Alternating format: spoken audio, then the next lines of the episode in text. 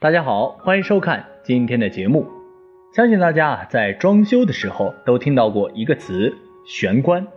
玄关最初的意思是佛教的入道之门，在家居装修中，玄关是指打开门后的看到的第一个区域。所以啊，玄关布置的好，不仅美观，在风水上也会有好的注意。在这里给大家分享一个故事。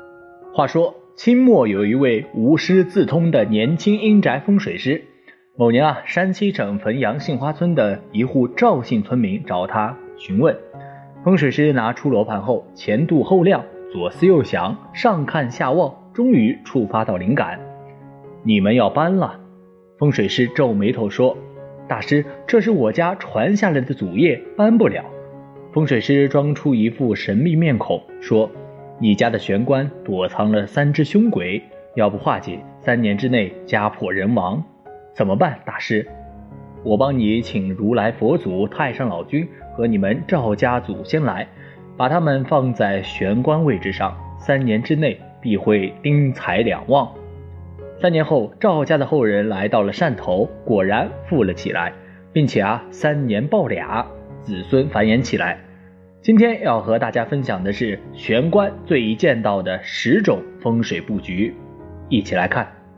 第一点呢，就是玄关意见幸运之神。宗教啊是一种精神寄托，教徒通过教主的形象来崇拜，并把自己的愿望、快乐、幸运寄托在塑像中。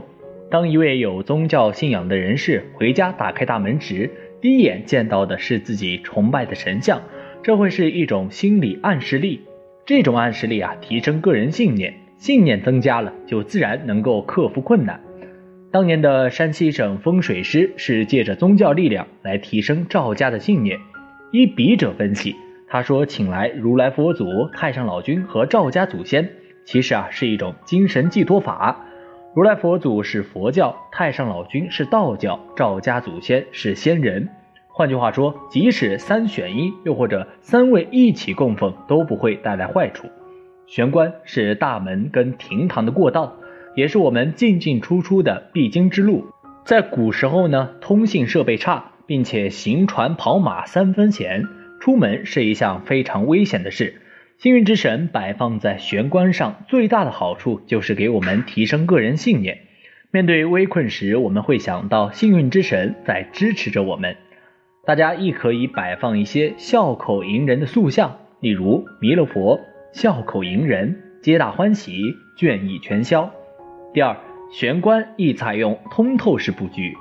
玄关是大门跟客厅的过道，大门一推开就能看见客厅，因此这位置必须做到通风透气，也要考虑不要犯气冲之煞。建议采用一玄关的间隔应以通透为主，即使采用木板，也应采用色调较为明亮的色系。格栅围屏式的装横，其主要形式主要是以带来不同花格图案的。透空木格栅屏做隔断，能减少空间的压抑感。第二，利用装饰柜或鞋柜遮拦从大门直冲的气。第三，选择带有丝质纹理的夹纱玻璃隔屏柜，隐约穿透的轻盈视觉，对应整体空间不会造成压迫感。第四，鱼缸玄关位在西南方，风水学啊很重视流畅的布局，玄关是家居吉位所在。太过复杂的硬体造型，如电器、假石山、大象等动物雕塑，是会影响磁场运行。玄关摆放的隔屏最易是沟壑造型，让气流通畅，而事物必须形象鲜明，卡通一点也可以。第三点，鞋柜易放在玄关上，重点考虑鞋柜的摆放位置。鞋柜有储放作用，可收纳鞋、钥匙等小型物品。而伞桶就把雨伞集中在一起。鞋子是我们每天的生活用品，一个人最少有三双鞋。以一个三人家庭来看啊，鞋柜要容纳至少十双鞋子才能合适。一张精致的鞋柜，除了讲究实用外，也要配合风水要求。关于鞋柜的高度，有三个要注意地方：第一，不能够高过主人的头顶，在风水学上很重视天地人配合。而在气场学中，人的头顶是会百位穴，即顶轮是跟上天感应的最重要部位。鞋柜内藏有的都是晦气，若鞋柜高过头顶，每天在玄关进进出出都能够感受到晦气影响，而自己的运气呢也会受到影响。第二点，不能够低过腰以下，这是根据卫生角度来考虑，因为南方的男人平均高度是一米七至一米七五之间，而一个人的上下身段是有比例，一般腰以下是九十五厘米，这个高度正好是细菌活跃地方。第三，鞋柜是以在肚脐与心脏之间的高度，这个高度啊是手部的伸展合适距离，而高于心脏的鞋柜，玄关的面积必须是十八平方米以上，才不会对空间造成压迫。鞋柜门片造型可用百叶透气孔，使鞋柜通风。若柜体深度不够，可做鞋板造型，鞋头宜向上，不宜向下。所有鞋呢也不宜外露。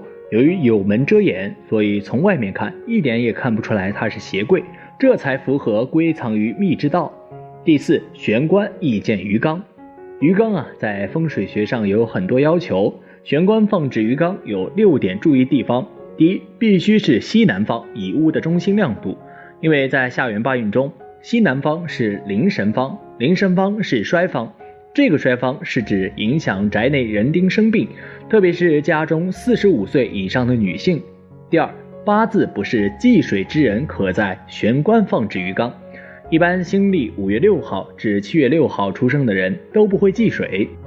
第三，宅内人的职业不宜和火性行业有关，例如电器、爆竹、衣帽行、理发、美容、化妆品界、饮食业、百货行、印制、雕刻。艺术家等，如果家中有人长时间投资在以上相关行业的股票上，在玄关也不宜摆放金鱼缸。第四，玄关跟厨房连在一起，则不宜在玄关放鱼缸。鱼缸属水，厨房属火，水火相射。第五，玄关安置了神台，其道理跟鱼缸是相同。第六，玄关位在南方，南方属火，称火位；鱼缸属水，水火不容。鱼缸放在玄关是利多于弊，因为鱼缸有招财化煞之用，也是很多风水先生用它来趋吉避凶。但必须注意以上上述六点。第五，玄关易简单化。许多朋友啊都犯了一个共同毛病，就是在小小的玄关上摆放大型的物品或者零零碎碎的物品。事实上，玄关复杂化不利风水藏风聚气原则。因为复杂化的玄关破坏了客厅的一体美，也不利于卫生清洁。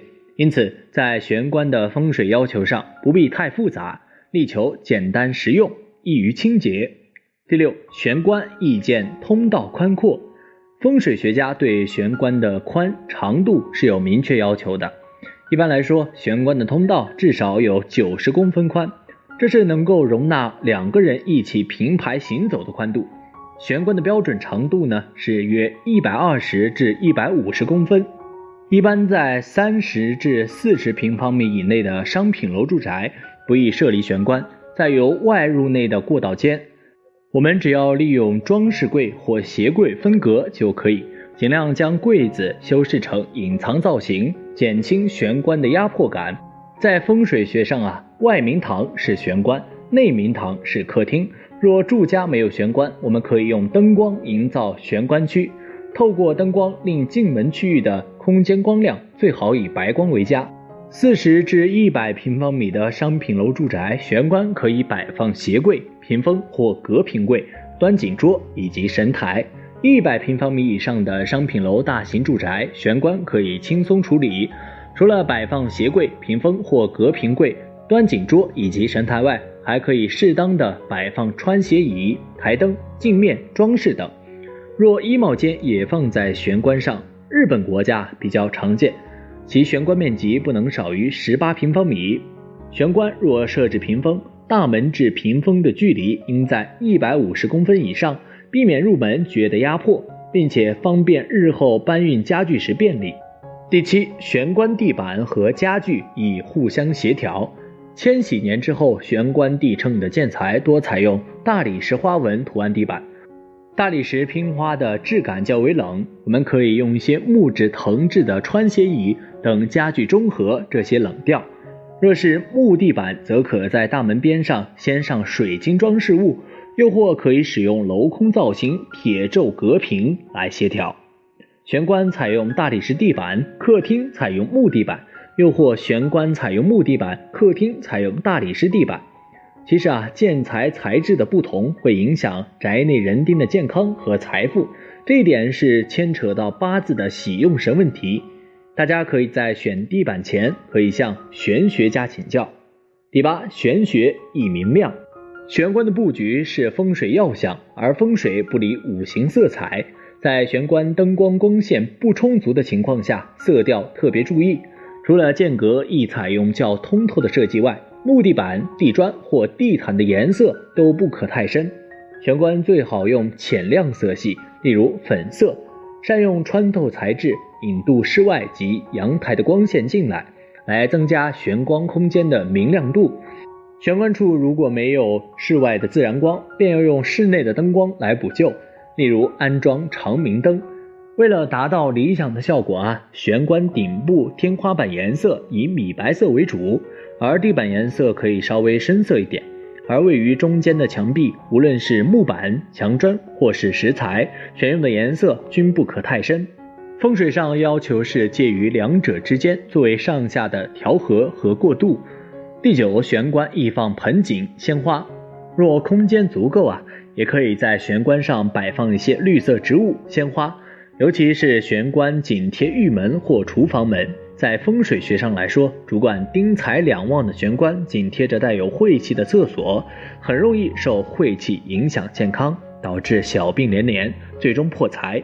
玄关摆放植物或鲜花，可以把晦气中和，绿化室内环境，增加生气，同时它们释放的香气也令人精神爽利。第十，玄关地板的图案以柔和，玄关地板的图案呢，要以花纹图形为佳。可以选择寓意吉祥的外圆内方金钱图案花纹等，避免选用那些多尖角的图案，因为三尖八角很容易冲门，形成煞气。如果是木纹的玄关地板，也要注意不宜直冲大门。笔者熊神镜建议啊，玄关的木地板不论何种木料，其排列均应令木纹斜向屋内，如流水线流入屋。木纹切勿直冲大门，如直冲则不吉。